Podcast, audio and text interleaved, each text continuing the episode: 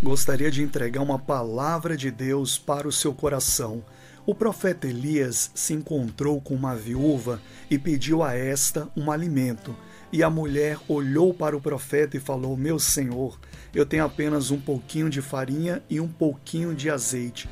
E o profeta enxergou uma oportunidade de Deus operar um milagre na vida daquela mulher.